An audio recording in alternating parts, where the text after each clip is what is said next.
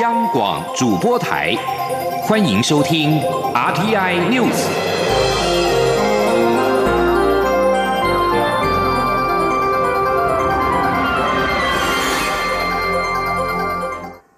各位好，我是主播王玉伟，欢迎收听这节央广主播台提供给您的 RTI News 新闻。首先带您关注。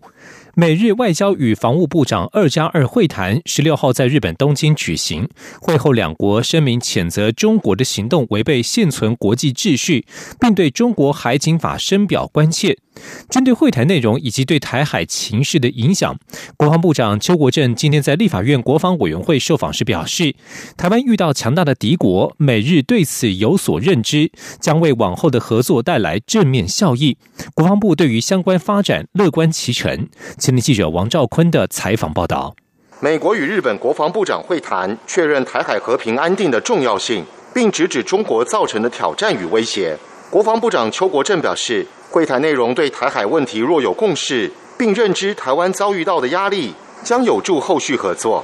他说：“就我们遇到强大敌国，对我们有压力，他们有这个认知，我想对以后的合作啊，呃，不管是平常就有既有的基础的，或另外谈一些议题的，这都是正面的，我们都乐见其成啊，乐观其成。”关于因应中国导弹威胁而演绎的台美飞弹防御机制，邱国正指出，我们跟友军之间有很多沟通管道，有不同议题，有些议题可以加进去讨论，但后续仍需努力，还有很多地方要经过一番思考，双方共同研议，才会有比较具体的答案。此外，前舰国造红区装备已获得美方输出许可，邱国正表示，手续都完成，美方也有很好的回应。至于前舰的下水启程，则会依照计划持续进行。中央广播电台记者王兆坤台北采访报道。针对美日二加二会后声明文件，日本东京大学教授松田康博表示，美日都认为企图改变现状的是中国，而非台湾。松田表示，二零零五年美日二加二会谈时也提到台湾海峡的问题，而这次也是如此，脉络一样。但是当时中国的力量不像现在这么强，所以现在的危机感比较大，也讲得更为明确。他表示，日本政府内部对于中国的动向非常的忧虑。从中国对香港下手的过程就可了解到，中国是真的企图改变现状，对钓鱼台也一样毫不客气。中国对台湾如果是想改变现状，而且是要用非和平的手段的话，这是不得了的事情。日本认为，现在如果不应应，就会错过时机。而这次的会后声明文件还对香港局势以及新疆维吾尔自治区的人权状况表示深刻忧虑，同时确认了致力于北韩全面非核化以及立即解决绑架日本人问题的必要性。会谈结束之后，美国国务卿布林肯与国防部长奥斯汀还拜会了日本首相菅义伟。席间，菅义伟提到下个月访美事宜，希望双边领袖会谈能够有意义的确认美日同盟关系。南美洲友邦巴拉圭近日因为防疫与疫苗问题，让台巴邦交关系可能有变化。外交部今天上午对此表示，外交部长吴钊燮在十六号晚间与巴拉圭外长阿瑟维多以电话通联，双方重申珍视两国长久友好的邦谊，并且就双边合作计划进展以及 COVID-19 疫情等议题深入交换意见。有媒体报道，我国将转让美国谈妥的两百万剂 A Z 疫苗给友邦巴拉圭救急。外交部拉丁美洲及加勒比海司司长于大雷今天表示，这是毫无根据的错误讯息。台湾只是透过不同管道协助巴拉圭采购疫苗，也同意巴拉圭挪用台湾援助的经费先采购疫苗，但并非由台湾转让疫苗。今天央广记者刘品希的采访报道。媒体报道，我国将转让与美国谈妥的两百万剂 A Z 疫苗给友邦巴拉圭救急，疫苗运送已经安排妥当，预计十五到二十天后运抵巴拉圭，随即遭到外交部否认。立法院卫环委员会十七号邀请卫福部长陈世忠报告 COVID-19 疫苗准备情形，并特别邀请外交部列席说明疫苗转让事件。外交部拉丁美洲及加勒比海司司长于大雷表示，相关讯息在巴拉圭当地广泛报道，此举可能是要凸显台湾在帮助巴拉圭取得疫苗，但这是毫无根据的错误讯息。台湾只是透过不同管道居中牵线，协助巴拉圭自行向厂商采购。他说：“巴拉圭的确是有疫苗的危机，他们大概是南美洲呃目前得到疫苗最少的国家，所以他们有这个危机。他们也向呃。”我们这个他们友好国家，包括我们，包括美国、日本、韩国、俄国等等，都都都在求援，所以他们希望得到疫苗。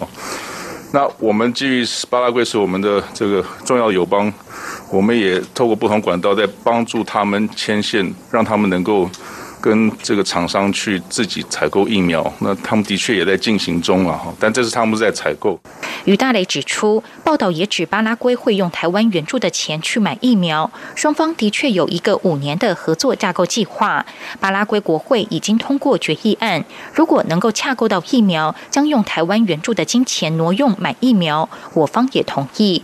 但这与台湾转让疫苗是两件完全不相干的事。陈时中受访时则说：“台湾现在没有本钱去转让疫苗，他完全没有这样的讯息。”陈时中在答询民进党立委赖慧媛质询时也说：“如果要做外交援助，大概也是年底的事了。”央广记者刘聘熙在台北的采访报道。继续关注的是重大的交通意外。苏花公路宜兰东澳路段在昨天下午发生六死三十九伤的重大游览车事故。国家运输安全调查委员会在今天表示，已经将这起事故列为最严重的一级公路事故介入调查。今天，央广记者吴丽君的采访报道。由好事业旅行社办理的新店复兴里花莲两日游，总计一百三十人，分成三台游览车。十六号在行经台九线苏花公路一百一十四点七公里处，其中一台腾龙通运公司所属的 KAA 零八五三号车疑似失控撞上山壁，导致车上四十五人，总计六人死亡，二十一人重伤，十八人轻伤的重大事。事故对此，运安会主任委员杨宏志十七号上午受访时表示，已将这一起事故列为最严重的一级公路事故，介入调查。他说：“我们一上班的话，就会召开事实的认定会议。那我们有分等级，一级算是比较严重的，这属于一级的公路事故。不管司机说什么，不管其他单位怎么推测，那。”我们一定是把一些行车记录器，还有现场的市政会诊必要的东西带回来，继续做一些检验分析。杨宏志表示，目前运安会已从现场带回部分市政，仍有部分人员持续留在当地进行调查，无法这么快就针对事故原因做出判断。此外，针对外界指出事故地点疑似于二零一零年十。月二十一号，梅基台风来袭时，创意旅行社出团的游览车遭苏花公路大量崩塌土石击中坠海，导致二十六人罹难的地点相近。公路总局也在十六号深夜发出声明，指出苏花改通车后，台九线里程有调整过。创意旅行社灾点所在的旧台九线一百一十四点五公里处。现在已编入台九丁十一点七公里附近，距离十六号的事故点还有七点三公里。中央广播电台记者吴丽君在台北采访报道。这起游览车撞山壁，造成六死三十九轻重伤的重大意外。交通部长林佳龙除了在昨天晚间前往宜兰慰问，并且在今天上午指示公路总局加速办理苏花公路安全提升计划，希望在二零三零年完工通车。关注台湾的水情。政府拟推出耗费耗水费的机制，但是多年来仍处于和产业沟通的阶段。不过，如今面临旱象的挑战，经济部长王美花今天在立法院松口，希望在今年底将草案拍板，明年正式上路。而且，因为设有缓冲期，实际开征也是明年以后的事。至于民生用水是否调涨，王美花强调，目前水利署、台水都没有向他报告有这样的事情。今天记者谢嘉欣的采访报道。水利法二零一六年通过修法，规范对用水大户开征耗水费。经济部水利署召开六十多次产业座谈、公听会，至今仍无定案。目前仅规划先确认用水大户的单一门槛，再依照不同产业定定差别费率，且设有缓冲机制，将以年为单位，并有救济方案，借此促进节水。但因事关产业发展，业界意见众多，耗水费开征迟迟未果。如今正值严重旱象，立法院经济委员。员会朝野立委十七号也都关切此事。面对国民党立委杨琼英追问时程，经济部长王美花答询时松口，今年底会将草案端出，并在稍后受访时强调，耗水费仅针对用水大户，不会涉及民生用水的费用。希望年底将草案拍板，明年上路，但实际开征是明年以后的事。他说：“我们是希望，我们是希望是看年年底能不能出来定案这样子，相关的细则年底前出来。是是是，是明年的枯水期开征吗？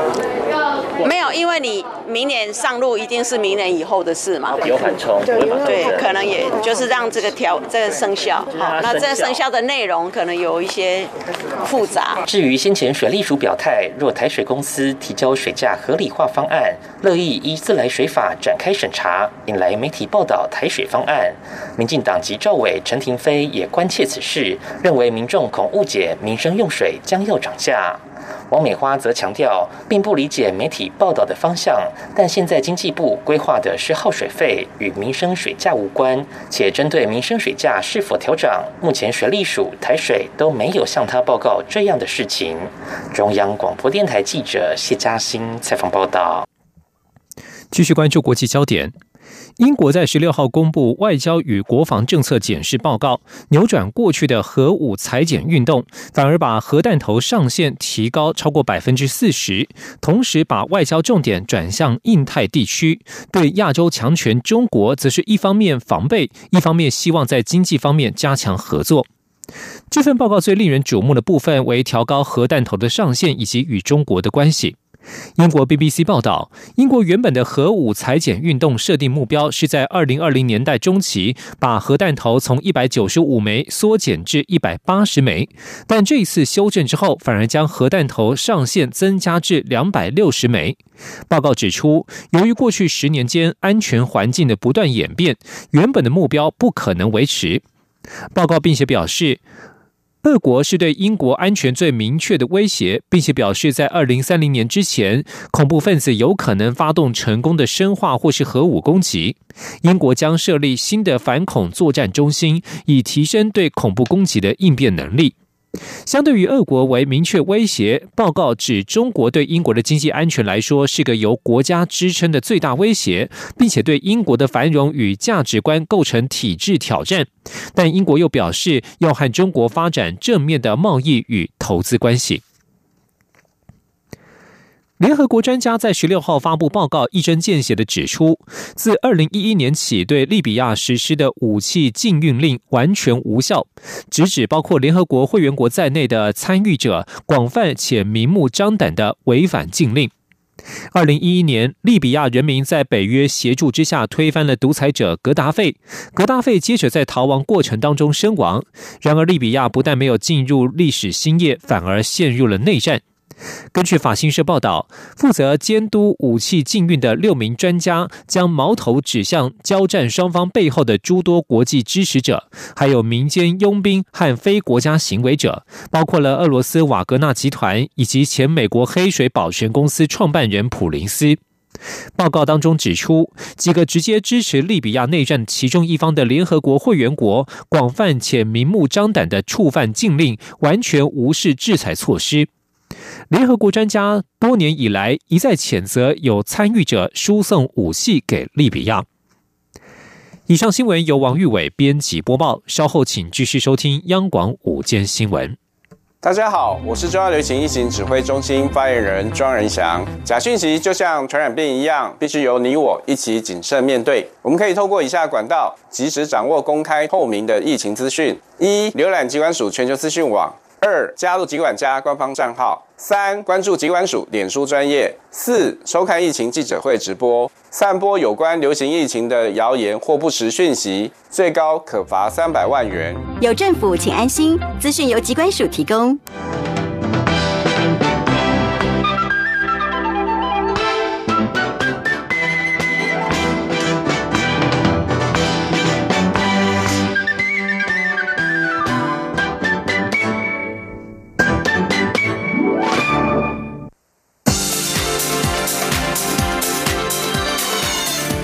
是中央广播电台台湾之音，欢迎继续收听新闻。听众朋友您好，我是张顺祥，欢迎您继续收听新闻。针对二零二二台北市长选举，民进党立委高嘉瑜建议，民进党可以派出骑兵征战，掀起热议。不过，同党立委持不同的看法。而民进党台北市党部主委吴怡农表示，现在谈布局为时太早。记者刘玉秋报道。民进党十六号召开党部座谈，兼任党主席的蔡英文总统与民进党秘书长林锡耀以及民进党台北市党部主委吴怡农共同与地方党公职意见交流。其中，针对二零二二台北市长选举议题，传出有基层建议要尽快决定候选人。民进党立委高嘉瑜甚至建议民进党可以派出骑兵征战，还推举台北市议员广世坚参选，引发讨论。对于民进党首都之战布局是否可采行？骑兵政策，党内有不同看法。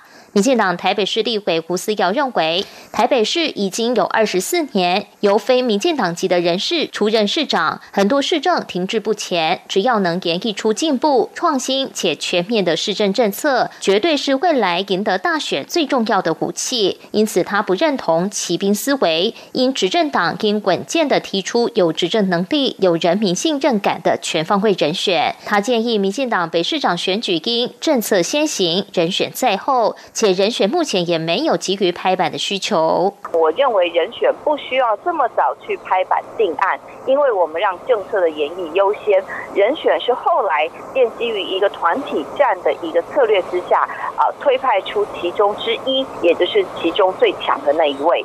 另一名民进党台北市立委何志伟也说，想要参选的人一定会及早做准备，但台北市是经济导向的选民，把经济顾好，疫情顾好，这就是最好的浮选。至于选队会如何布局，都可以再讨论。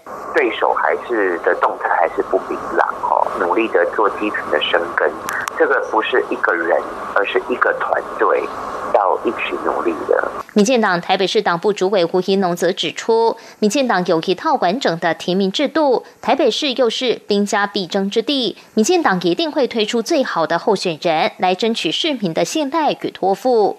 吴怡农并说，现在谈布局竞争为时太早，许多优秀的党内先进努力打拼、认真服务，也都是使命与职责。而民进党的目标不是什么位置，而是尽力让这个社会更好。台北。市党部会秉持这一个原原则继续努力。事实上，民进党至今也还未成立选对会，迎迎二零二二年大选。民进党秘书长林喜耀日前表示，民进党应该先把市政做好。至于成立选对会、研拟对策、讨论人选，应该还不急。毕竟距离选战还有一年八个月，其他政党也还没正式提出人选。民进党按计有节奏，一步步走，饭一口口吃，比较务实。中央广播电台记者刘秋采访报道。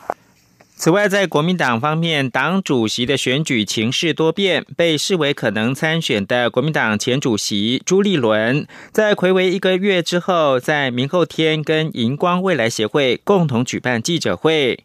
根据了解，他将宣布展开下乡的行程，等同是宣告投入到党主席竞选活动。另一方面，现任党主席江启臣则是规划三月二十九号破浪启程新书发表会，分享从政以来的心境，同时力推国民党的两项公投，持续的营造竞选党主席的声势。台空盟今天公布二零二零年 PM 十空品年报。报告显示，年度 PM 十的空屋王落在高雄市的林园跟大寮区，使得高雄成为台湾最大的悬浮微粒之城。而且南北空品差距更是逐年增加，批评 PM 十南北不平等，并呼吁环保署要重视问题的严重性。吉林央广记者郑祥云、林永清报道。五美高雄，五美高雄，守护孩童，守护孩童。无眉高雄，无眉高雄，守护孩童，守护孩童。台湾健康空气行动联盟十七日在立法院召开记者会。公布二零二零年空气品质年报，理事长叶光鹏医师指出，高频地区有十三处测站名列前二十二，占比高达六成五。PM 十的年均值第一二高的落点，跟在高雄林园的四十五点七微克立方米，与大寮四十二点八微克立方米，使得高雄成为去年最大悬浮微粒之城。林园区居民周永月表示，当地空品差到白天晚上都不能开门，苦不堪言。他在这里出生长大，实在不愿意也不想搬离林园，希望政府倾听居民心声，改善环境。周永月说：“我希望我们的政府能听到我们的声音，让我们的生活能稍微安定。我们不止晚上不能开门，我们连白天都不能开门。”那我的朋友去找我，他说没没看你们搞呗，P V 的怎样你们搞啊。叶光鹏强调，国内外最新研究显示，PM 十的危害绝不低于 PM 二点五，甚至包括全死亡、心血管疾病、缺血性心脏病的风险都比 PM 二点五来得高。但环保署却未跟上脚步，及时更新空气品质指数计算方式与标准。他表示，世界卫生组织的 PM 十标准值是二十微克立方米，环保署定定的却是五十微克立方米，无疑让国人毫无防备，暴露在恶劣的空气中。与会人士共同喊话，环保署长张子静应重视 PM 十的危害。南部反空污发言人李建成也呼吁，高雄市长陈其迈应前往市议会做空气品质报告，讨论具体解决空污的方案。央广记者郑祥云、林永清采访报道。除了空屋之外，关注的是碳排放。绿色和平今天邀集跨党派立委跟学者召开记者会，质疑环保署提出的气候变迁因应法草案里面，只提及到将建立碳费的收取机制，却不见征收时间、费率。苛征对象以及原则等等，他们呼吁政府将有效的碳定价以及未来将逐步调高纳入到草案，以达成减碳目标，并且避免台湾在国际间丧失竞争力。记者欧阳梦平采访报道。绿色和平指出，环保署曾在去年委托伦敦政经学院做出台湾碳定价之选项研究报告。报告中建议，碳定价应该从每公吨十美元起跳，逐渐增加到二零三零年九十八美元的水准，才能有效降低整体碳排放。但环保署提出的气候变迁因应法草案中，只提及将建立碳费收取机制，不见征收时间。费率、课征对象及原则等，而且环保署曾表示将参考新加坡的做法，碳费为每公吨收取新台币一百元，如此根本达不到效果。依照绿色和平的试算，如果要达成二零三零年减碳百分之二十的目标，每公吨碳费至少要收三十五美元，这也接近世界银行建议的四十到八十美元。民进党立委洪生汉也认为，应该将费率及选择征收对象等原则写入母法中。未来订定子法时，才有明确依循，避免没完没了的杀价。他并指出，各国都开始做碳定价，甚至订定碳关税、碳边境税。台湾的产品与其在出口时被苛征高额税负，还不如透过碳定价制度，将这些钱留下来，投入相关工作。他说：“与其让别人用碳关税、碳边境税去收，那钱是落到其他国家手上，还不如我觉得我们自己收，我们好好收，好好管理，有效的管理，把排碳给降下来。这样子，我们的产品、我们的贸易出口到别的国家的时候，其实还可以保持一定的竞争力。那我们自己也有足够的因应气候变迁的经费基金，来协助我们的排放源跟厂商来应对接下来所会面对到的一个在气候治理上面很大的挑战。”中研院经济研究所研究员肖代基则认为，只是收取碳费还不够，征收碳税才能真正解决问题。税收可以分配于全民，尤其是补贴全国大众运输，改变交通运输结构，降低污染量。同时，为了避免影响产业竞争力，也应该征收碳边境税，其税额等于碳税税额。民众党立委蔡碧如则认为，气候变迁议题跨数个部会，所以应该拉到委员会层层级，由政务委员或行政院长亲自主持，才能让各部会有效沟通。中央广播电台记者欧阳梦平在台北采访报道。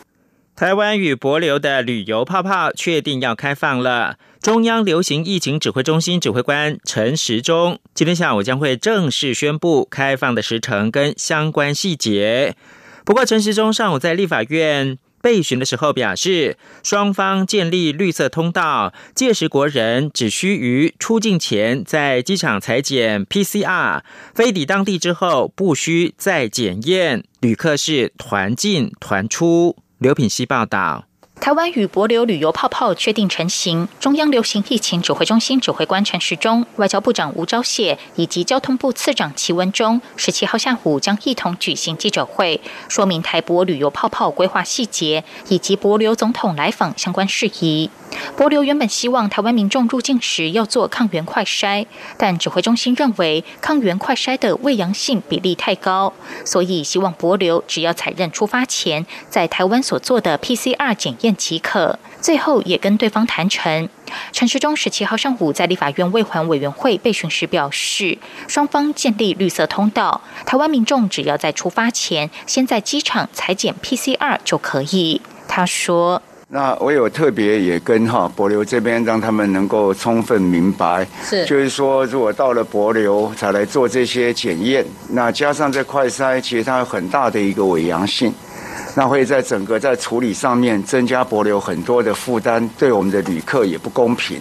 我们刚才讲说，台湾的检验是非常好，所以我们会在到机场的时候，那那时候我们就会直接验，好，那提出报。报告，那然后就变成一个绿色的通通道，好，大家就是团进团出。国人返台后，则要进行五加九天的自主健康管理，前五天是加强版的自主健康管理，五天后才检阴性，再进行九天的一般自主健康管理，为期共十四天。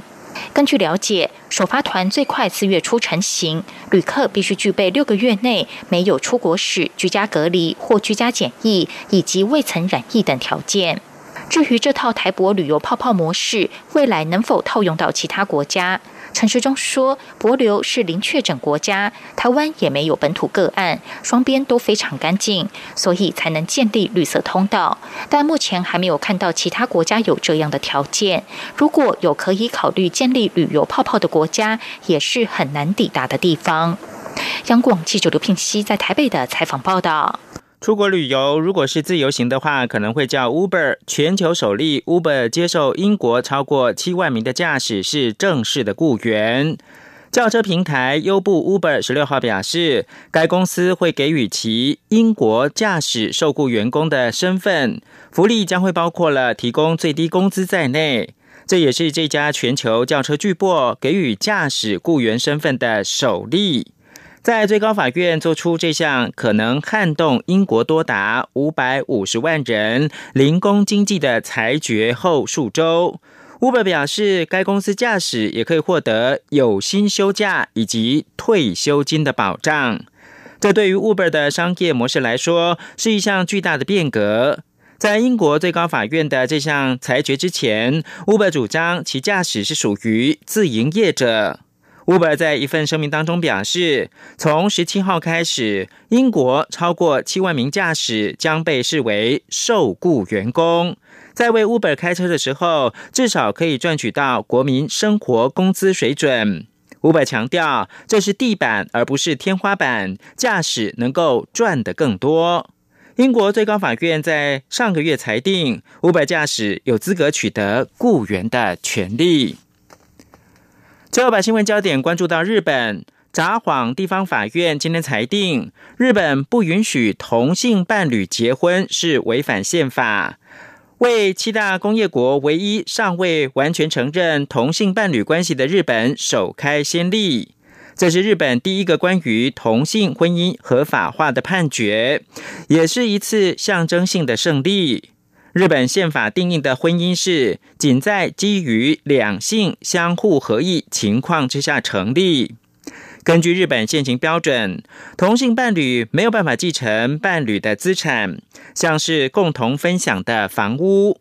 对于伴侣可能拥有的小孩，也没有办法拥有同等的权利。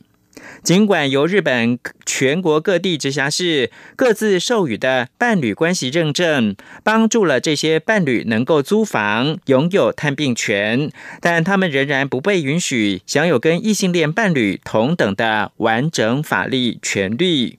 以上新闻由张顺祥编辑播报。